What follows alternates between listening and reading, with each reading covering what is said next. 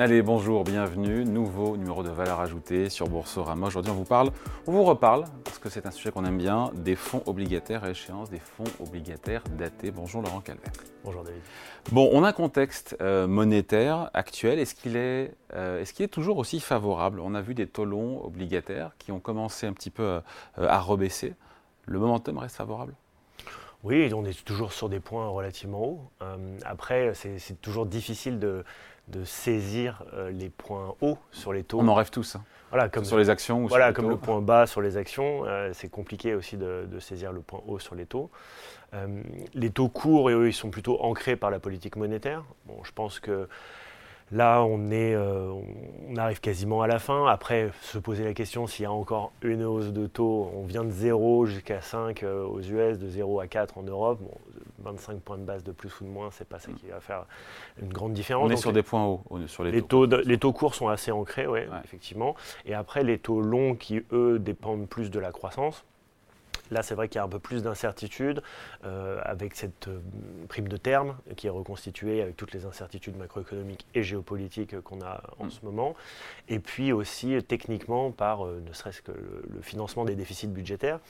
Donc il pourrait être amené potentiellement à, remonter un petit peu, c'est au long. Mais globalement, c'est vrai qu'avec tout le chemin qui a été parcouru, mm. ça commence à faire... Il y a des forces contraires hein, sur les taux longs, il faut dire ce qui est. Il y, a, il y a, des forces contraires. Là, oui, effectivement, euh, euh, mais la, principale force qui va peut-être les pousser à la hausse, c'est vraiment, surtout aux États-Unis, où le déficit budgétaire, à part en temps de guerre et, euh, et en temps de forte crise, n'a jamais été aussi élevé. On est autour de 7% de déficit public aux États-Unis. Hein.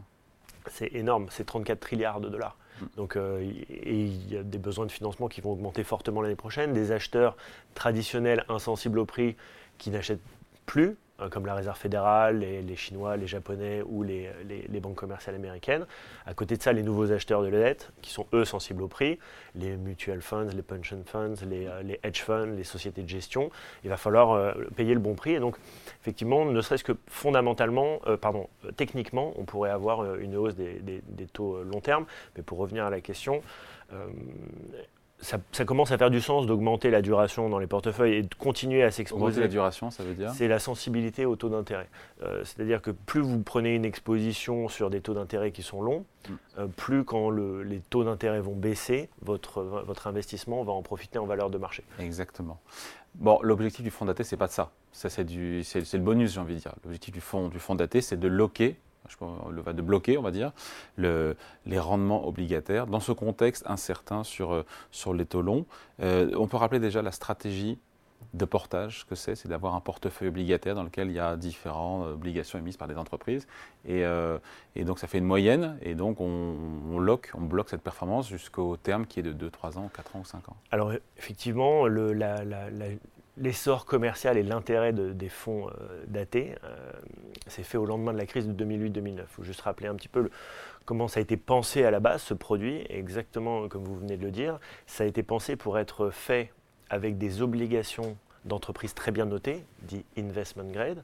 Euh, pourquoi Et ça, c'est vraiment la, la clé, c'est que ces émetteurs-là n'ont pas la possibilité de refinancer leurs dettes avant la maturité de leur obligation.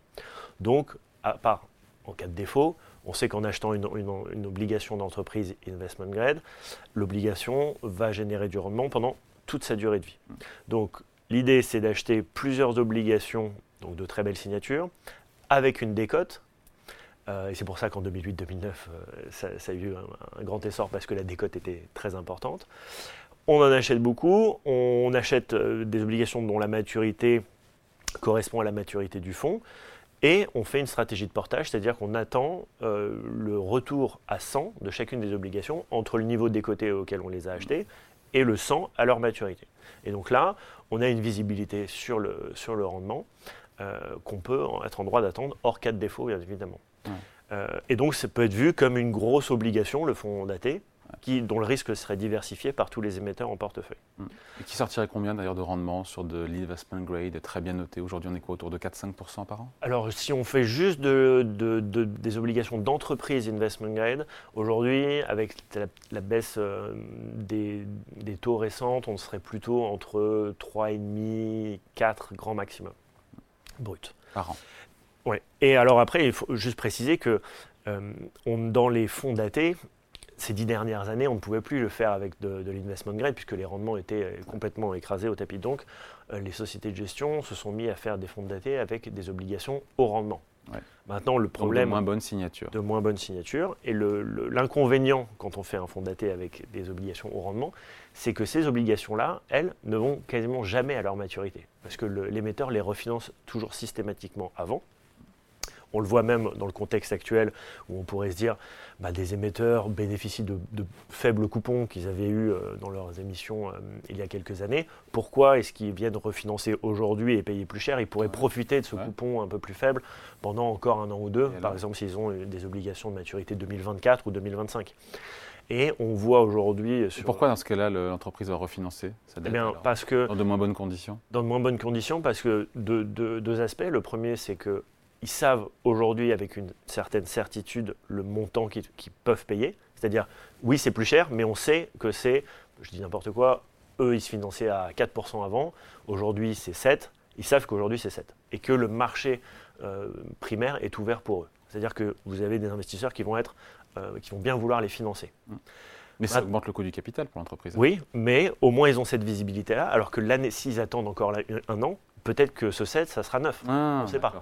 et peut-être que l'année prochaine, ça sera à la fois ça sera neuf et puis peut-être que le marché sera complètement fermé parce qu'on est dans un quatrième trimestre 2022, on est euh, en mai 20, euh, le Covid, où là personne ne veut financer rien et là ils se retrouvaient en délicatesse avec euh, vraiment quelques mois, quelques semaines avant de refinancer leur dette. Donc là avec une certaine certitude, ok, on sait que c'est bon, c'est 7, ça nous impacte, c'est plus que 4, mais au moins voilà, c'est 7. Et donc euh, pour revenir, les, obligations au rendement sont toujours refinancées. Donc en fait, vous pouvez pas avoir, on n'a pas la même visibilité sur le rendement d'un fonds daté à yield, mmh. au rendement, qu'un fonds daté investment grade.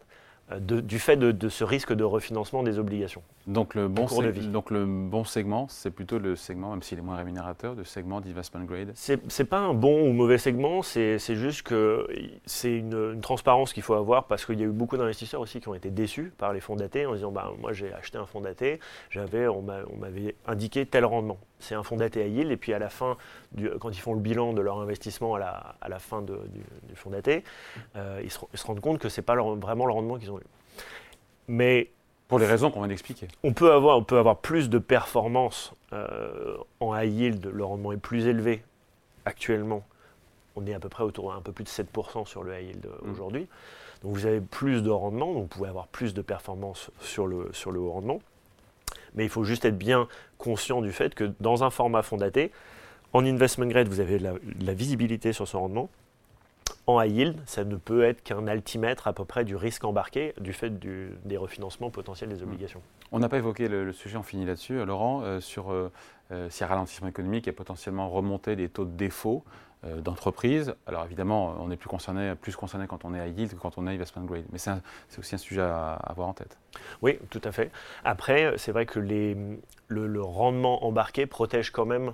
alors, pas contre un défaut, bien évidemment, mmh. mais contre un écartement des primes de risque. Euh, c'était à peu près 200 euh, points de base d'écartement euh, de primes de risque sur un an. Si on a un écartement de 200 points de base, avec le portage actuel du marché et le rendement, on est à peu près protégé pour faire une performance de, de zéro sur un an. Donc on a, et 200 points de base, c'est la moitié des, à peu près des primes de risque actuelles. Et donc? Et donc ça fait quand même un écartement significatif. D'accord. Mais d'où l'idée de la diversification De la diversification, effectivement. Mais euh, vous avez. De... C'est vrai que la classe obligataire, globalement, a retrouvé ses lettres de noblesse du fait de la hausse des taux d'intérêt. C'est un moteur de nouveau de performance. Et on a vu en cette année, autant sur, le sur les fonds à yield, plus globalement, quelques sorties, même si ces dernières semaines, on a eu plutôt des, entrées, des flux entrants dans les fonds.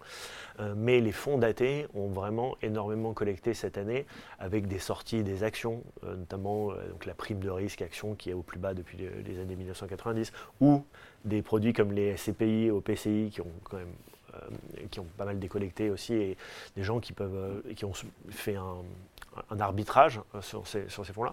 Donc, Donc, en tout cas, il y a une euh, l'idée aussi, c'est qu'il y, a toujours une fenêtre de tir sur les fonds obligataires datés, notamment en, en investment grade. Où les rendements sont les plus élevés depuis, euh, depuis 10 ans. Donc, et où, les fondamentaux des sociétés sont quand même solide et vous pouvez, enfin, dans un contexte de ralentissement économique, voilà, ça, donne un peu plus de confort sur le risque crédit et justement la hausse des, taux de défaut. Allez, merci à vous, Laurent Calvet, directeur de la gestion obligataire chez Tikeo Capital. Merci. Merci David. Valeur ajoutée revient dans quelques jours sur Boursorama.